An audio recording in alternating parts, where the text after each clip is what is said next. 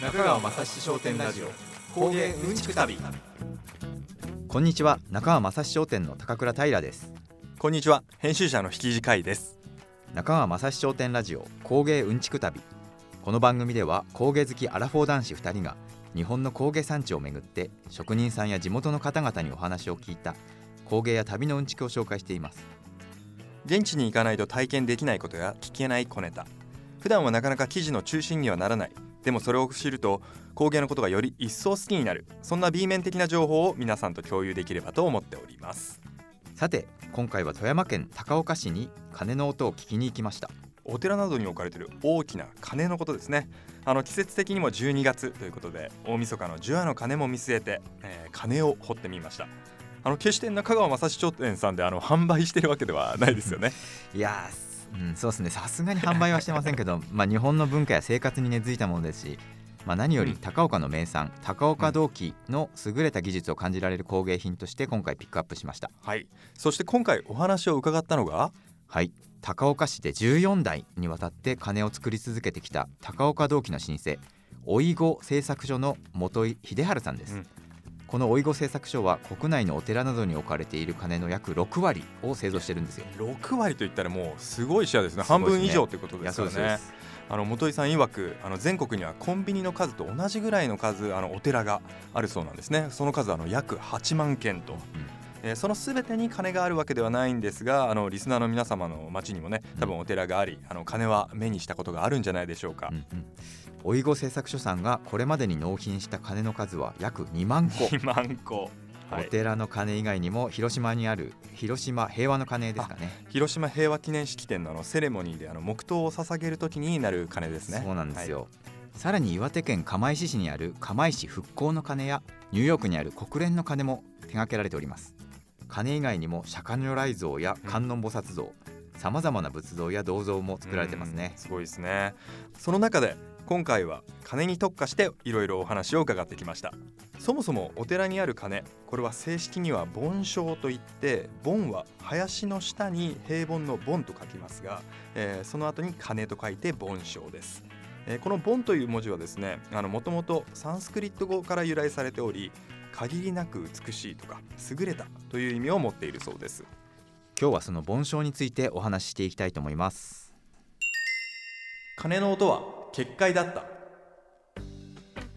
鐘の音は仏様の声だとか仏様にお祈りをする合図だとかあの諸説ありますがその目的の多くは時を知らせる音だったとえー、全国にたくさんあるお寺の中で鐘を鳴らす時間や規則などはまあ様々だそうなんですが、えー、基本的には時間を知らせるものだったそうですね。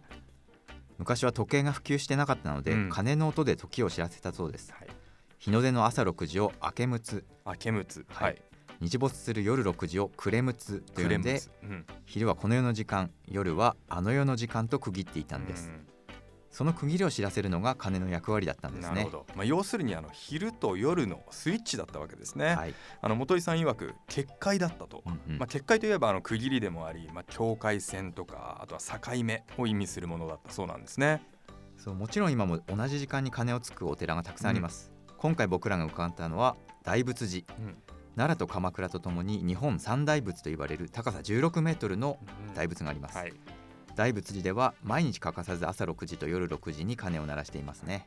で僕らはあの夕方の6時の鐘をね、はい、あの実際聞きに行ったんですまあ、そもそもその大仏がね16メートルの大仏がもう街の中からにょこっと出てきて。駅前にありましたよね。そうですね。あの歩いていくとわすごい向こうに大仏あるぞみたいなので。うんうん、で実際近づくと本当大きくて、うん、かなり圧巻というか、はい、あのすごい神秘的な感じでしたけど。いやちょっとやっぱ奈良とか鎌倉の大仏って結構奥まってるじゃないですか,、それがなんかね人のあの生活の中にあるっていうのがちょっと驚きでしたね。街中にあるみたいな感じでしたもんね、うん、まあ、そしてあのさらに盆栽もね結構大きい、はい、2メートルあるぐらいある盆栽を見させていただいて実際にあのね、その夕方6時ぐらいに暗がりの中で、まあ、低くこう太くこうゴーンという音を聞いて、うんうん、あれですね、まあ、インパクトあったというかありましたね、はい、響き渡ってましたね。うんうんうんうんで実際ねあのそのクレムツの鐘をボーンと叩いた後はもうお寺全部閉まっちゃうんですよね。ああそうでしたね。おしまいです。おしまいです。入れませんまあ、実際もうほとんどね、うん、あのお客さんとか観光客はもういなかったんですけど、はい、あのもういきなりその鐘で「はいおしまい」っていう感じで街がさーって、なんかこう引いてった感じがすごく、うん。あの印象的でした。はい。はい、であの鐘の音はね昼と夜の区切りであり、うん。あの世とこの世の境目を表すものであり、まあ、同時にその一日を振り返り、えー邪念を払うというものだったそうですね。うんうん。そしてその総決算が除夜の鐘、うん。大晦日の年越しを挟んで人間の煩悩の数と言われる108回鐘を鳴らすんです、うんそうすることで悩み苦しみを浄化して清らかな心で新しい年を迎えることを願うんですね。はい、1年分のこう毎日毎日の積み重ねが集まったものが、まあ、除夜の鐘なんですね。もともと盆栽は仏教発祥の地インドから中国そして朝鮮半島を経て日本に伝わったとされてますが除夜の鐘のように大晦日に鐘を鳴らす。しかもそれが全国規模でっていうのはインドでも中国でも見られないそうなんですよ。ん。風習としてはね、まあ、あの日本ではだいぶ親しまれてますけど、まあ、日本オリジナルの進化を遂げたっていうことなんですよね。うんうんそうなんですよね盆栽はお寺の中でも最大最高の宝具っていうことでその大きさが大きければ大きいほど功徳っていうんですかね。うん。ご利益が大きいとされてるんです。うんなるほど。鐘の音はガーンそれともゴーン。えそんな中あの鐘の音も進化したんですよね。そうなんですよ。皆さん除夜の鐘を思い浮かべるとどんな音でしょうかね、うん。ゴーンですよね。ゴーンですよね。ゴーンですよね。はい。でももともとはバーンだったそうですよ。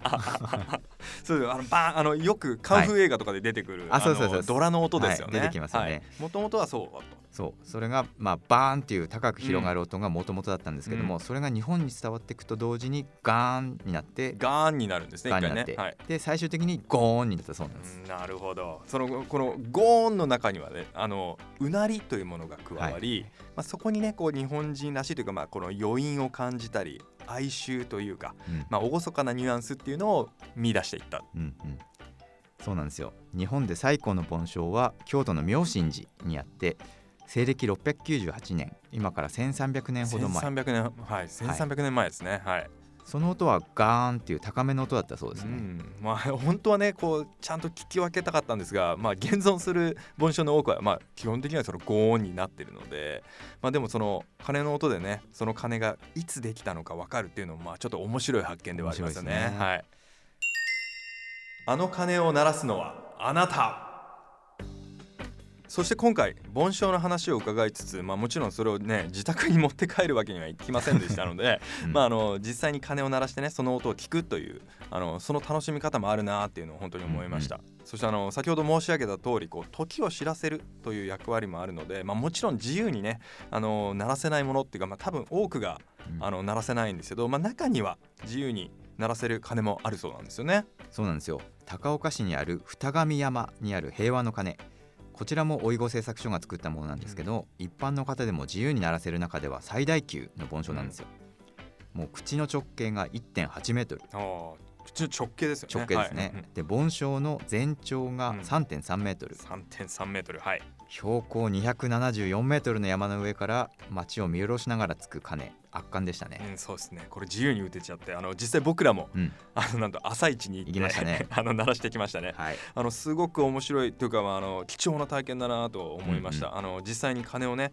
鳴らせるっていうことはもちろんなんですけど、まあ、実際に鳴っている鐘で鐘の周りを実際にこうやって歩くこともできたので、うん。まあ、どこでこう大きく一番聞こえるかとか、うんまあ、音の波動とか動きみたいなものっていうのを体でうん体験できるますしあのさっきこう余韻というかうなりみたいなものもね、うんうん。ちゃんと感じられていや非常にあの有意義でしたね。よかったですはい。ね、甲斐さんあの内側に入っちゃいましたよねあの内側入っちゃいましたね。実際あのでっかい盆栽ゴーンって叩かれる時にあのはい。内側にいるとどんな音になるんだろう。すごい大きいのかなと思ったらうんうん。意外と大きくないんですよね。あああの周りが結構こう響いていくんですよ。中にいるのは、あの別にそんなにこうまあもちろん音はするんですけど、うんうん。あの大きい音ははい。そんなにしませんでしたそう。ね。いやこれこそねあそこでしかできない体験ですよね。これやっていいのかななんてちょっと思いながらも、まあ、もちろん皆様あの気をつけながらあのやっていただければと思いますが、うん。あのまあ、実際やってみるとね結構やみつきになりますので、ではい、何よりもその美しい音色に心が癒されます、まあそうですね。はいあのーまあ、先ほど申し上げた通りこのお寺にはルールが多分あると思うので、まあ、そのちゃんとこのそのルールにのっとってあの鳴らせるところでは鳴らしてください、うん。えーまあ、近年ではねあのその近所迷惑っていうところを理由に、まあ、鐘をつくのを禁止してしまったお寺もあるそうなのであの、まあ、そういうところもちょっと気を使いながら、うん。あの鐘の音を皆さんもぜひ楽しんでいただければなと思います。中川雅史商店ラジオ中川雅史商店ラジオ。工芸うんちく旅。さて次回は引き続き老子製作所の元井社長に盆栽についてとものづくりに対するこだわりについて伺っていきたいと思います。ではまた次回お会いしましょう。中川正七商店ラジオ工芸うんちく旅。お相手は中川正史商店の高倉平と編集者の引地海でした。さようなようなら